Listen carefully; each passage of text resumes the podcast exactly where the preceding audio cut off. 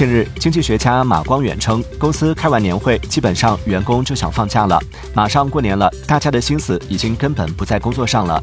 与其调休让人们假装上班，不如真实的给大家放个假。中国人目前休假的时间太少。同时，他还表示，在那儿待一天也创造不了什么价值，不要自责。